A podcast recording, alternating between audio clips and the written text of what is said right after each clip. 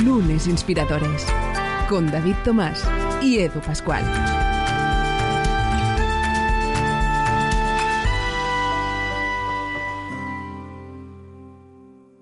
¿Qué tal? Bienvenidos a Lunes Inspiradores hoy en un eh, nuevo programa, una nueva semana que empieza todos con ganas, ya se acercan, bueno, esas fechas que ahora mismo si nos estás escuchando, pues no sé, yo siempre doy el ejemplo del 2070 porque me parece como muy lejano, aunque bueno, nos vamos acercando peligrosamente, pero si nos estás escuchando desde el futuro, pues que sepas que ahora mismo vamos a mantener una charla inspiradora como pocas. Hoy es lunes, lunes para nosotros al menos mentalmente, tenemos la mentalidad de lunes, que esa es un poco la clave, la filosofía de este podcast y es que cada uno de los aquí presentes, de los que nos escuchan, de los que nos acompañan, todos vosotros inspiradoras e inspiradores, sea cada día un lunes, porque el lunes no tiene por qué ser un mal día y eso es algo que llevamos defendiendo. David Tomás, ¿cómo estás? Bienvenido.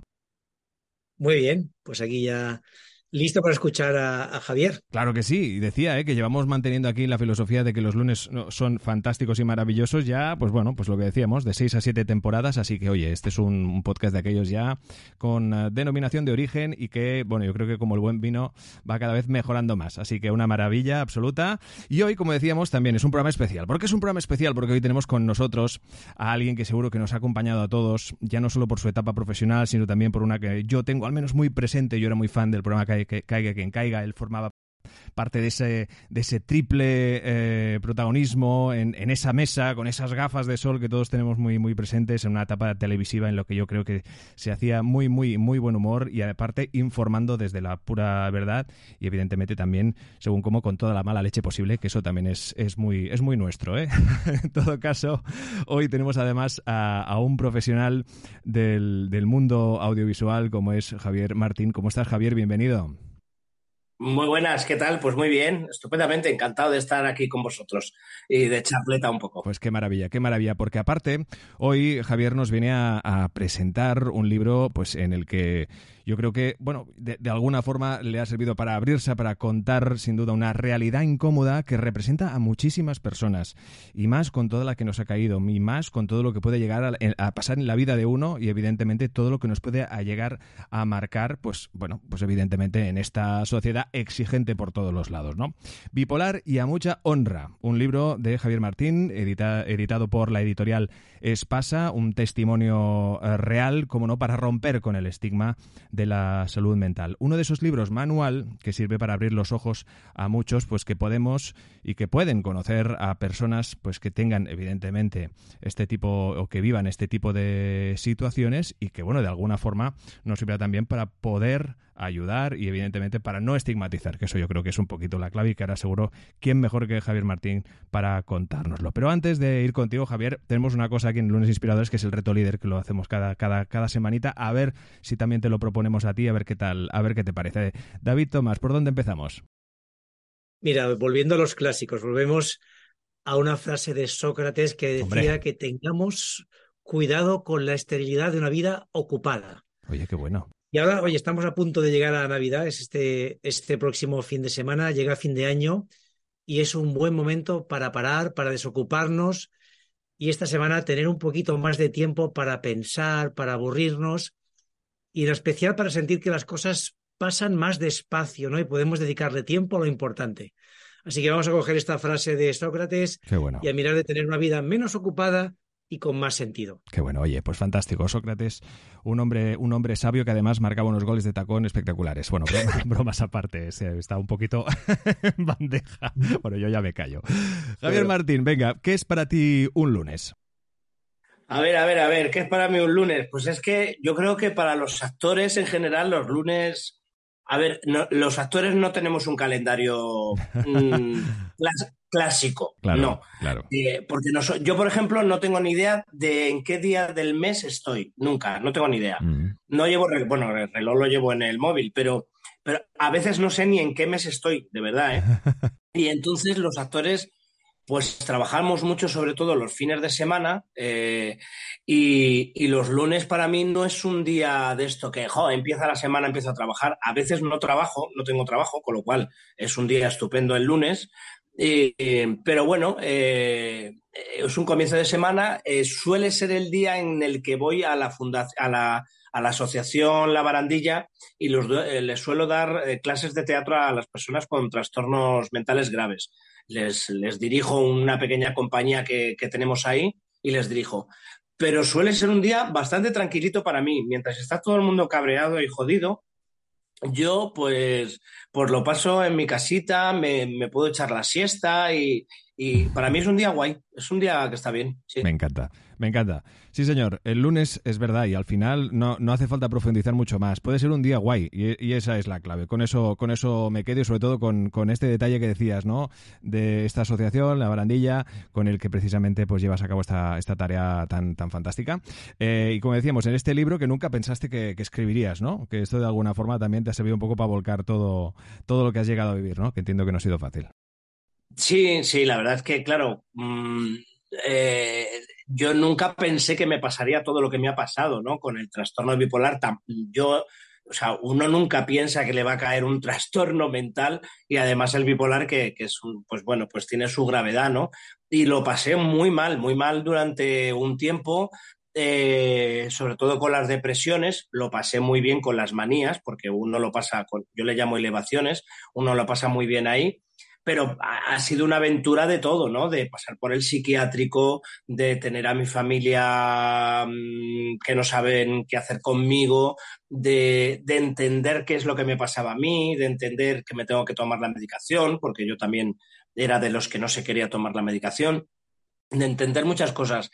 Y la razón principal por la que hablo públicamente de, de mi trastorno mental y sobre todo por qué he escrito el libro es porque cuando yo estuve con la depresión, eh, siempre recuerdo una sensación que yo tenía muy potente y era que no podía salir de ahí jamás. O sea, tenía la certeza absoluta de que jamás iba a salir de la depresión y por eso mi única salida era quitarme la vida, ¿no? Y casi hacerlo. Y cuando lo superé, eh, me viene siempre a la cabeza todas esas personas que, que a lo mejor se lo cuento desde, desde mi visión, desde donde yo lo viví, eh, y de alguna manera les puede ayudar en, en, su camino, ¿no? Porque muchas veces hay personas que, que cuentan que, que, lo están pasando mal, que están con una depresión, les intentan ayudar otras personas y la contestación es sí, pero tú no me entiendes, ¿no? Incluso, incluso a profesionales, tú no me entiendes. Entonces, yo, yo sí puedo entenderlo porque estuve ahí en, en ese pozo oscuro y, y si algo sirve de lo que me ha pasado a mí, de cómo lo llevo yo ahora, eh, si lo plasmo en el libro para que sirva a otras personas, pues oye, fenomenal. Claro, desde luego, desde luego. Importante conocer de esta primera, de esta primera respuesta de Javier Martín que de alguna forma uh, plantea la base sobre la que versará esta charla. David Tomás, cuando quieras. Pues nada, seguimos, Javier, eh, y es como dices, ¿no? Tú les puedes entender y compartes todo ese, ese conocimiento, pues al final en el, en el libro que, que bueno, que de alguna forma pues te, te inspira, pues uh, primero a verlo como, como algo que ocurre, ¿no? Y que, que, hay que convivir con ello, ¿no? Y después, como bien dices en el título, a mucha honra, ¿no? Al final, esto forma parte de, de la vida y lo que tenemos que hacer es precisamente ver cómo podemos ayudar. A mí, nosotros siempre nos gusta empezar un poco por tus, eh, por tus principios. Nos gusta mucho que nos cuentes, oye, ¿qué tipo de educación te dieron tus padres, ¿no? ¿En qué momento tú te das cuenta que te quieres dedicar al mundo de los medios, a ser actor. ¿Cómo, cómo fue esos principios? ¿no? ¿Qué tipo de, educación te dieron, te dieron en tu familia? Pues a ver, mis padres, eh, así lo primero que me viene era que eran muy rojeras, muy rojos, muy rojos, muy rojos, muy antifranquistas, me llevaban a, a manifestaciones corriendo delante de los grises. Yo recuerdo correr delante, bueno, correr, ir volando de mi padre agarrado delante de los grises a punto de darme un palazo a mí también, ¿no? Eh, y recuerdo mucho a, a, mis padres ir a reuniones, estaban en una, en una organización, la ORT, Organización Revolucionaria de Trabajadores, creo que era, eh, eh, con, luchaban contra el franquismo. Entonces recuerdo ir a esas, eh, esas reuniones clandestinas que nos llevaban aburridísimas. Y, luego me han dado una educación, bueno, mmm, yo creo que buena. Yo recuerdo una infancia bonita, tengo tres hermanos, nos llevábamos muy bien, ¿no? Y pues bueno, pues la típica infancia, ¿no? De que si las notas, que los estudios, eh, viajábamos y, la verdad es que fue, fue bonito, ¿no? Y, y, yo lo recuerdo, no, nunca tuve así grandes problemas. He hecho la vista atrás y nunca tuve grandes problemas sobre, sobre nada en mi infancia ni nada, ¿no?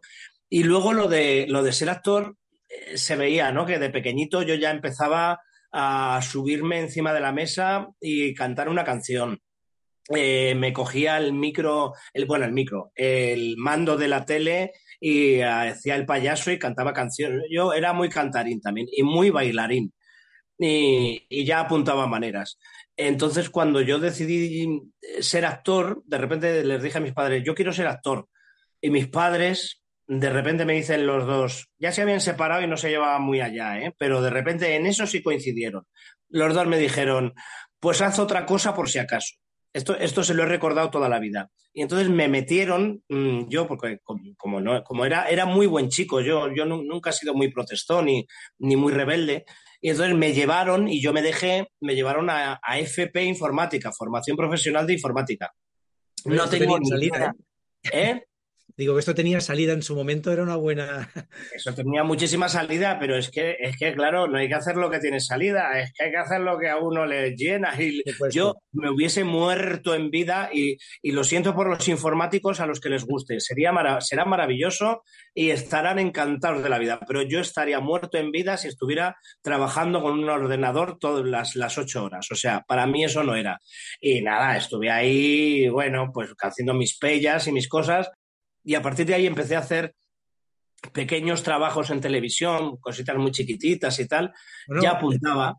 Muy chiquititas, pero estuviste en eh, farmacia de guardia, ¿no? Estuviste en Chicas de hoy en día, en, Médico de Familia, hombre, saliste ya en... bueno, eran, eran capitulitos, era un, capitulito, una, una vez, claro, tú en el currículum pones todo, pero, eh, pero a lo mejor en, Médico de Familia, bueno, no, ahí, ahí salí un, poquito más, pero, pero son frasecitas en, en, unas y otras, ¿no? Entonces lo pones todo, pequeños papeles, hice cositas en Inocente, Inocente, yo era el, si la, si la gente se acuerda, Maribel Verdú eh, salían unas noticias, eh, ella la recogían en un aeropuerto y la llevaban a una sala de prensa, ella flipando, pero ¿qué pasa? ¿Qué pasa? ¿Qué pasa? Y salen las noticias de que Maribel Verdú es, eh, es la amante de Carlos de Inglaterra, ¿no?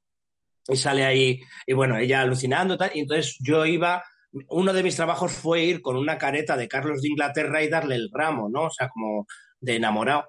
Y bueno, pequeños papelitos. Y lo que pasa es que en el juego de la OCA hice cosas, Calzoncillo Man del juego de la OCA, que habrá gente que a lo mejor se acuerde. Y, claro, el, punto de inflexión fue caiga quien caiga, ¿no? Porque eso era mucho más gordo, era ser presentador y reportero y luego que tuvo, tuvo una, unas consecuencias televisivas, populares, de todo. Enormes. Pero claro, te, pilla con 24 años, Javier. ¿Tú cómo digieres todo aquello? Primero, ¿cómo te escogen a ti? ¿Qué es lo que haces distinto para que Wyoming se fije en ti? Y luego, ¿cómo lo vives todo ese? Porque fue de la noche al día, ¿no? En, sí. En dos semanas o tres. Eh, bueno, eh, el programa empezó con poca audiencia, pero luego, desde que cogió las gafas el rey, de repente ya todo el mundo quería gafas, ¿no? Sobre todo los políticos, ¿no? Y, la, suerte, hay un, lo cuento, hay, hay muchas anécdotas que cuento en el libro, ¿no? De, cómo me cogieron. Eh, yo hice un casting, eh, llamé a un amigo, me dijo, bueno, un amigo que es el director de la revista Shanghai, una revista dirigida a público gay, y entonces me dijo, hay un, hay un, un, evento en el que van a ir muchas drag queens y tal. Y digo, bueno, pues perfecto. Y entonces hice el, el, casting ahí, hice un reportaje en ese evento que no recuerdo de qué era, pero sé que había muchas drag queens. Y de repente yo con el cámara, todas las drag queens mm, vinieron a por mí mm, mm, persiguiéndome y acabé en el cuarto de baño encerrado con el cámara con cuatro drag queens pegando golpes en la puerta, ¿no?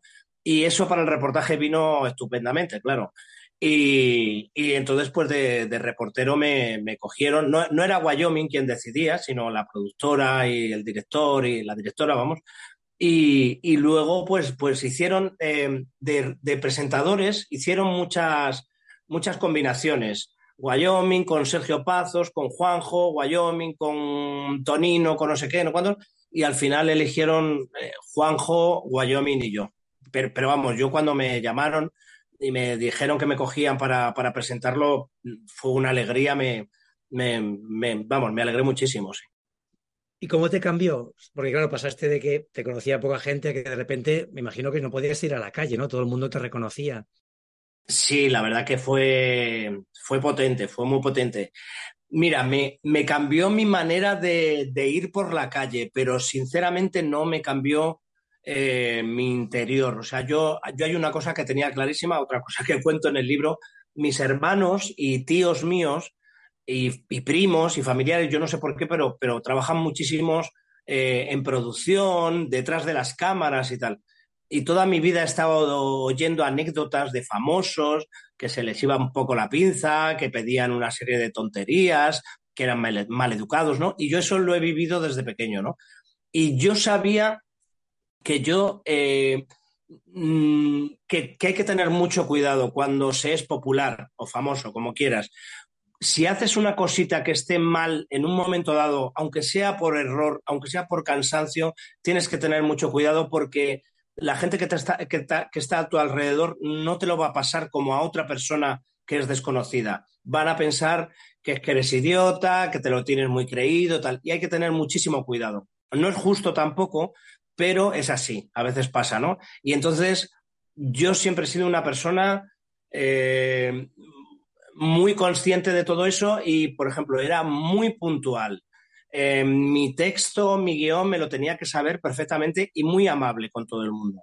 Yo siempre decía, cuando, cuando iba por la calle, eh, venía muchísima gente a hablar conmigo, muchísima, muchísima. Pero es que la persona que había venido en, en el número 20 no sabe que es el número 20 no sabe que han venido 19 antes. A esa persona número 20 hay que tratarla exactamente igual que a la persona número 1. Y bueno, y tenía mi sistema, ¿no? Pues yo consideraba que cada persona tenía dos minutos para hablar conmigo, tal, porque yo tenía también que continuar con mi vida, ¿no? Y hacía una serie de cosas para, para que la otra persona no se sintiera mal, pero yo también para poder seguir con mi vida, porque no, no podía parar constantemente, porque era, la verdad que fue, fue muy heavy, fue muy heavy, sí.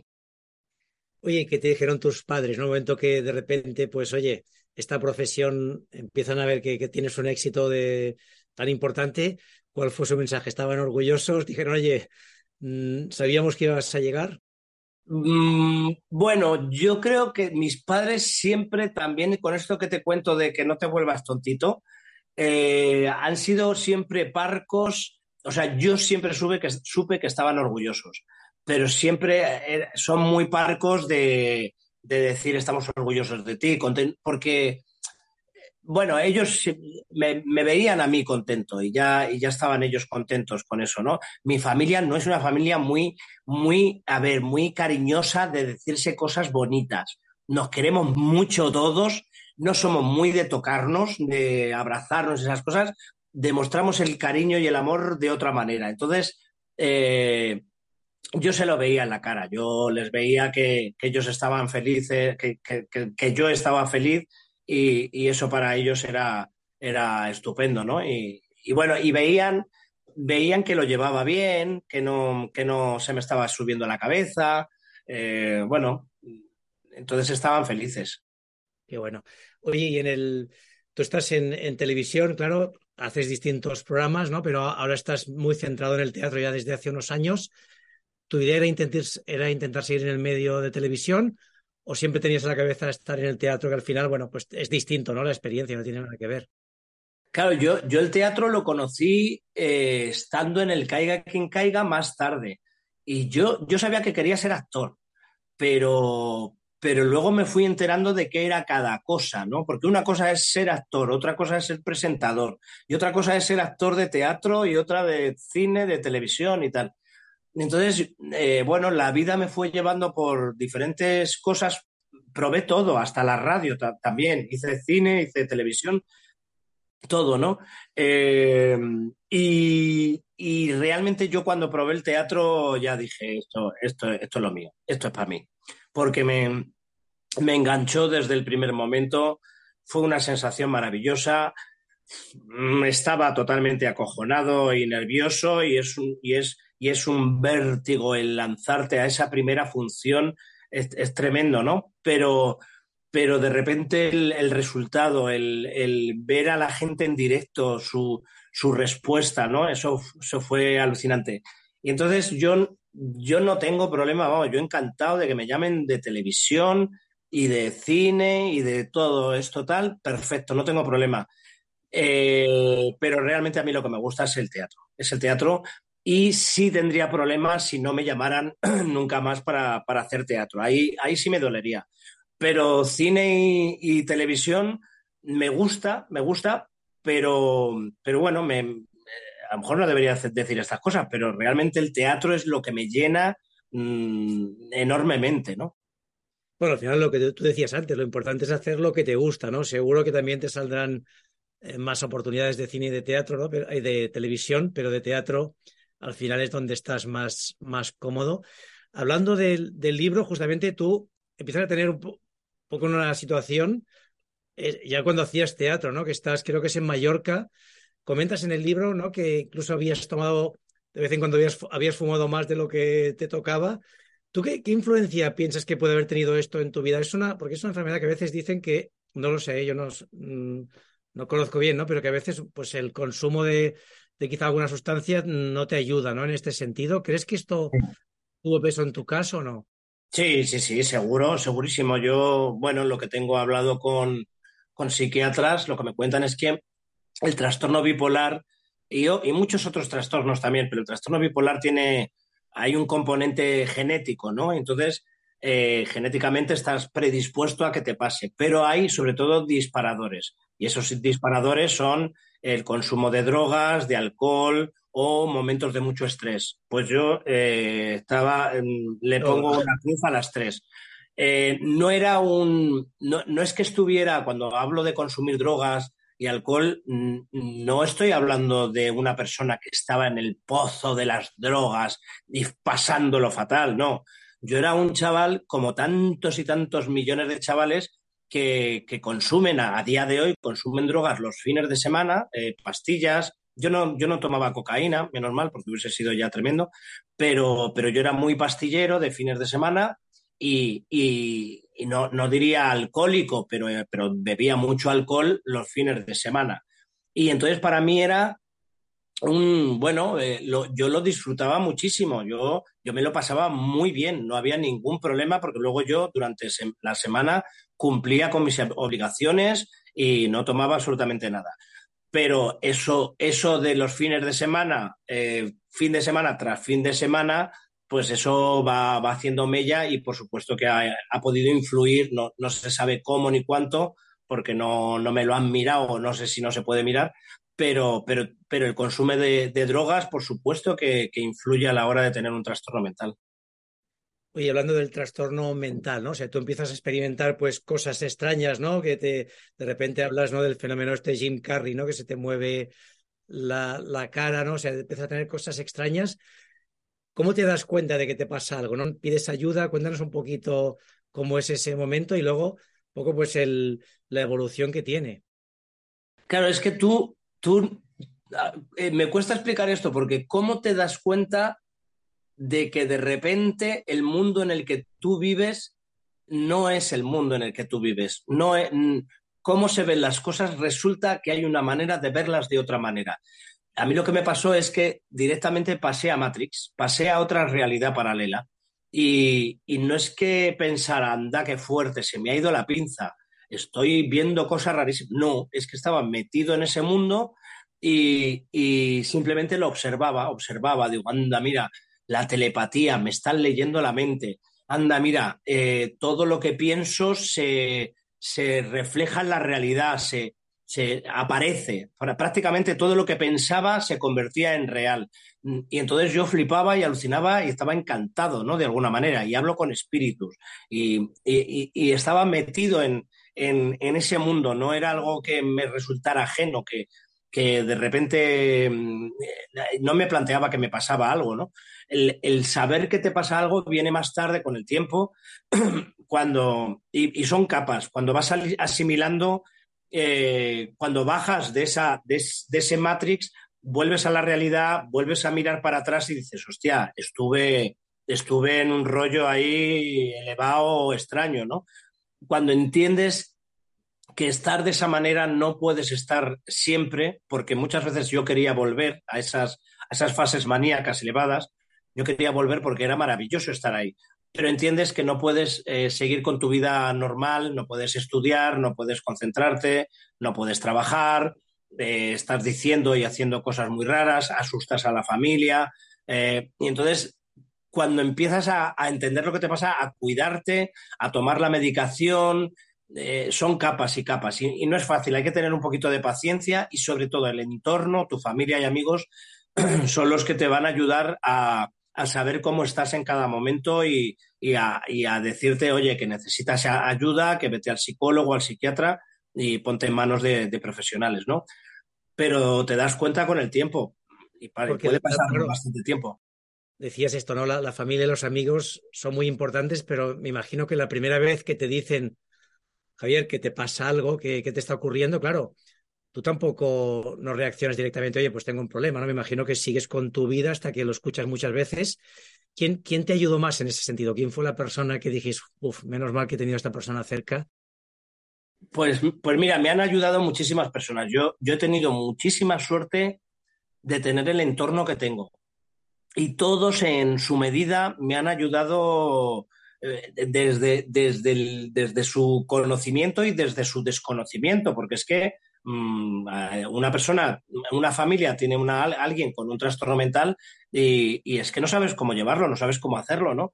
Pero tengo que decir que la persona que a mí más me ha ayudado ha sido mi psicóloga, dentro de que mi pareja, mi marido, ha estado ahí mm, todo el día, dale que te pego, y ayudándome en lo, máximo posible, y mi familia y mis amigos, pero, pero muchas veces no, no sabían cómo hacerlo. La psicóloga, a mí, cuando acudí a ella, el primer día yo ya sentado en, esa silla y, tirado en la mesa, porque estaba tirado en la mesa de, pura depresión, eh, ella me sacó sobre todo porque me cogió en el momento de la depresión y me sacó de, las ideas suicidas y, me hizo ver, ella me hizo ver que lo que me pasaba era el trastorno, que no era yo, que, lo que veía estaba, eh, bueno, visto todo desde unas gafas a veces con colores maravillosos y otras veces con grises y oscuros, ¿no? Y fue la, fue la psicóloga principalmente con la que fui trabajando. Lo que pasa es que, claro, yo tuve mucha suerte, ¿no? Porque aquí, aquí hay que meter la baza de, la sanidad pública, ¿no? Yo, yo pude permitírmelo, pagar lo que pagaba, que, bueno, pues son 70 euros la psicóloga y 100 euros el psiquiatra, cada semana, cada uno de ellos, pues imagínate, 600 euros o así, eh, tienes que pagar y yo pude permitírmelo, ¿no? Todavía sigue faltando muchísima inversión en, salud mental y, faltan miles y miles de psicólogos en la sanidad pública, ¿no? Entonces, yo, yo pude contarlo, pero hay mucha gente que a lo mejor se ha quedado en el camino por no, por no poder pagar un psicólogo. Sin duda, ¿no? Lo, lo cuentas también, ¿no? Que, bueno, tú vives en un séptimo, ¿no? Y tuviste varias veces, ¿no? Pues esa idea de, de saltar y afortunadamente, pues te, te frenaste, ¿no? En este sentido también es muy importante lo que tú reivindicas de la medicación, ¿no? Que yo creo que, bueno, pues tenemos un poco ese concepto de no tengo ganas de medicarme, ¿no? Soy joven, ¿por qué me tengo que medicar? Pero en tu caso ha sido vital, ¿no? Ha sido quizá lo que más te ha ayudado, ¿no? Mira, esto que dices de soy joven, eh, yo recuerdo que, que las primeras pastillas que me dieron para medicarme y tal, recuerdo, pero si soy joven, pensar, pero si soy joven, ¿cómo me voy a tener que, tomar un ansiolítico, no? Yo, de alguna manera, siempre relaciono lo de ¿por qué no querremos tomarnos la medicación psiquiátrica, no? Y me, viene a mi recuerdo las películas de Almodóvar, de la, el ama de casa con el Prozac, eh, y, tal, no sé qué, tengo esa imagen, ¿no? Y, sí, tenemos, tenemos, hay mucho estigma también con la medicación y te, siempre lo digo, no tenemos problema en tomar medicación para cualquier otra cosa física, ¿no? Para la, diabetes, para un dolor de cabeza, para una arritmia, cualquier cosa, ¿no? Pero con, con lo psicológico y lo psiquiátrico mm, nos cuesta más, ¿no? Yo también era una de esas personas que tomaba las pastillas y se las guardaba debajo de la lengua y cuando no me veía lo tiraba, ¿no? Y recuerdo la primera vez que me tomé el ansiolítico y, dije, pero ¿cómo he podido estar semanas y semanas negándome a tomar el ansiolítico con el efecto que me acaba de hacer, que me acaba de quitar una ansiedad que no puedo soportar, ¿no? Entonces, quitar ese estigma. Hay, muchos estigmas y uno de ellos es la medicación. Y, yo la medicación la llevo a raja tabla. Eh, no falto, bueno, hay, días que se me olvidan, bueno, no pasa nada, pero lo llevo diariamente y luego sobre todo entender que, que la medicación no es una competición. Lo digo porque a mí, porque yo lo pensaba, ¿no? Yo iba siempre con la idea de que la psiquiatra me bajara la dosis de la medicación.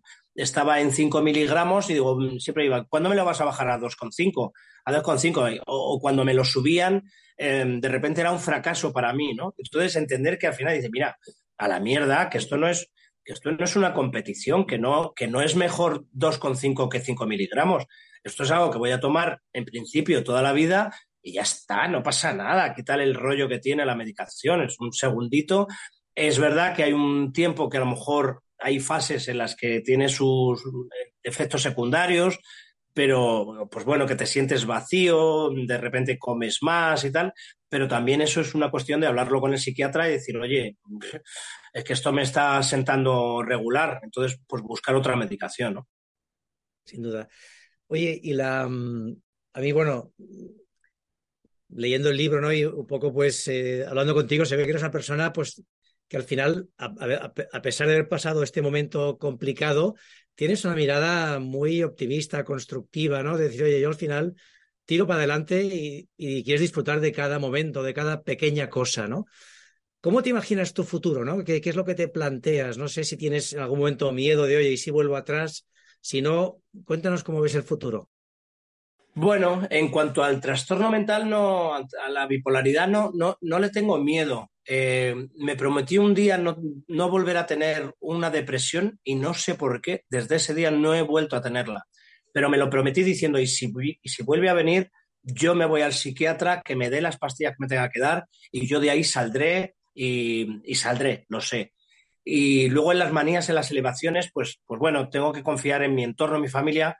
Hay un paso muy grande que di cuando, cuando eh, eh, aprendí que cuando mi familia, mi entorno me dijera que tengo que ir al psiquiatra, yo, aunque crea que no tienen razón, voy a ir al psiquiatra. Y a veces la tienen y a veces no la tienen. Y el psiquiatra dirá, pero, pero siempre voy cuando mi familia eh, me diga que tengo que ir al psiquiatra. Y el futuro, mm, mira, yo no lo sé, pero, pero yo con esto del trastorno mental he aprendido tantísimas cosas, eh, apreciar la vida de una manera que antes no apreciaba, me siento muy vivo. El, hecho de casi quitarte la vida y de haber pasado por eso y, haberlo superado te hace, te hace, sentirte más vivo, ¿no? Porque esa, esa sensación de casi quitarte la vida te acompaña, a mí por lo menos, me acompaña todos los días. Yo todos los días hay algo que me recuerda a ese momento de, que casi me quito la vida, con lo cual todos los días hay algo que me recuerda que esto es un regalo, que esta conversación contigo es un regalo, que mm, luego me voy a clase de canto, es un regalo. Eh, ayer fui al cine, otro regalo. Mm, la siesta que me acabo de echar hace un rato, es un regalo, ¿no?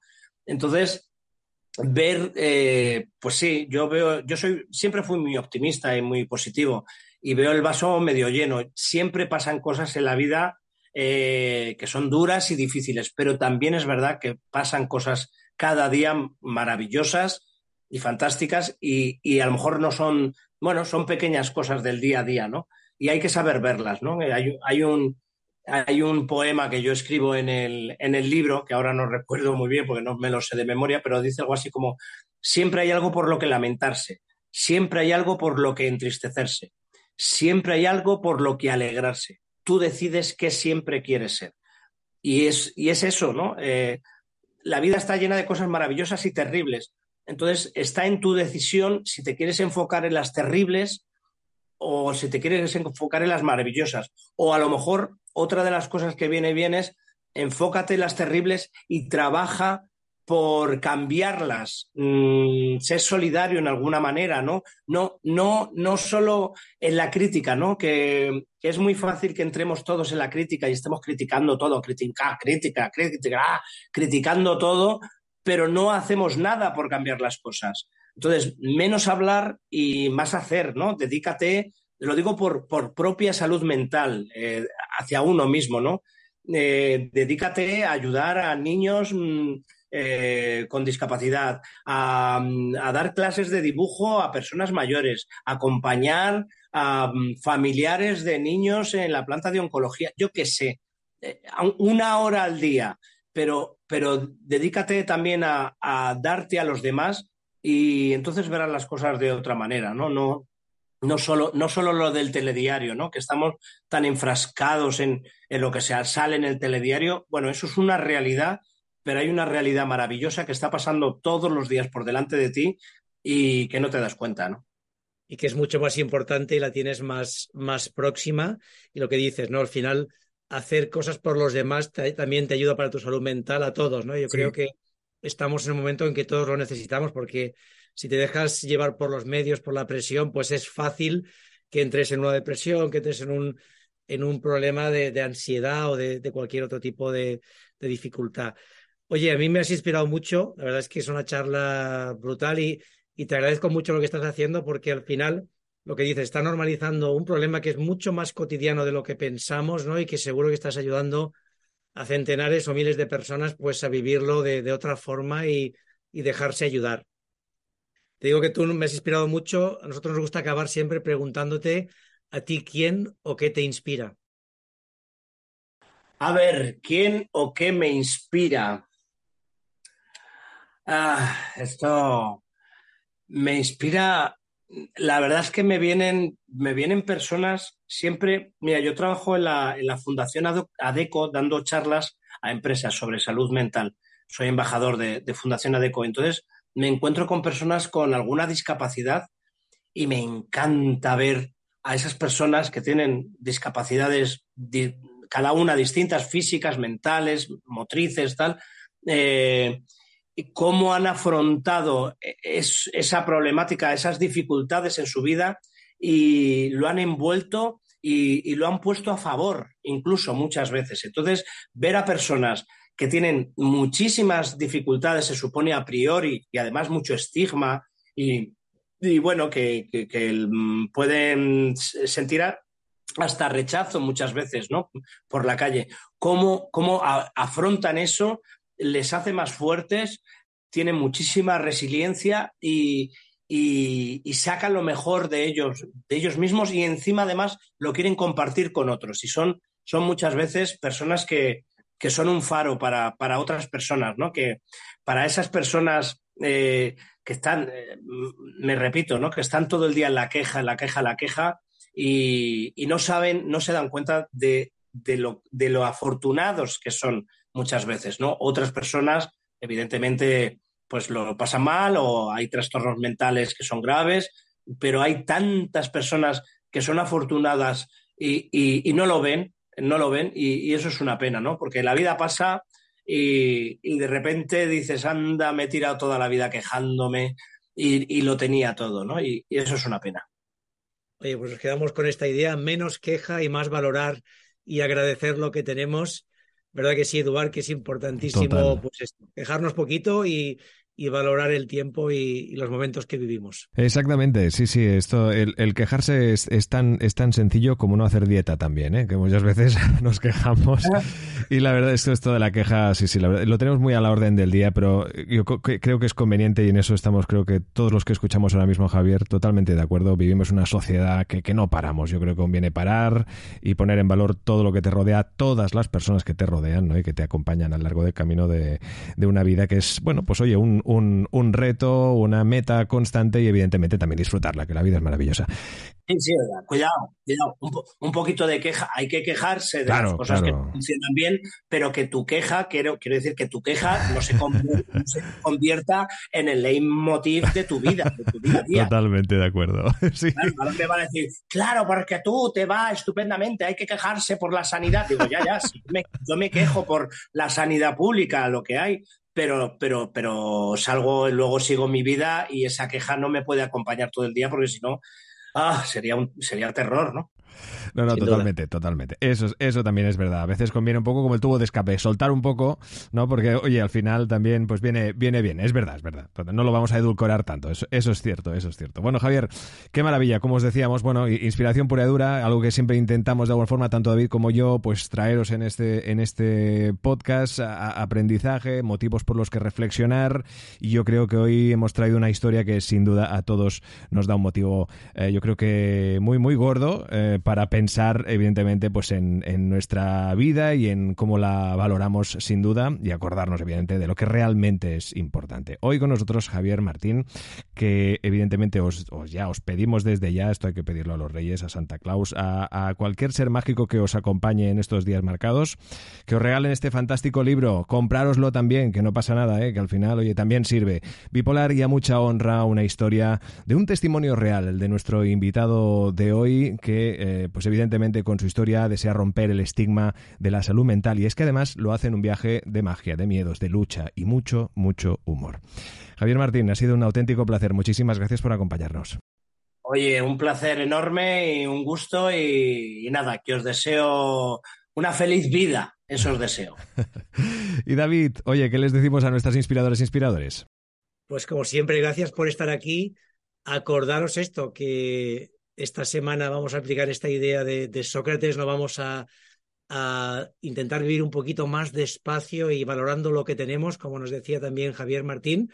Recordaros que este, este domingo es Navidad, así que es el regalo ideal, es el, del libro de Javier, eh, bipolar a mucha honra. Y nada, disfrutar muchísimo de la semana y de la Navidad. Suscríbete a nuestra cuenta de iVoox, Spotify, Apple Podcast y a nuestro canal de YouTube.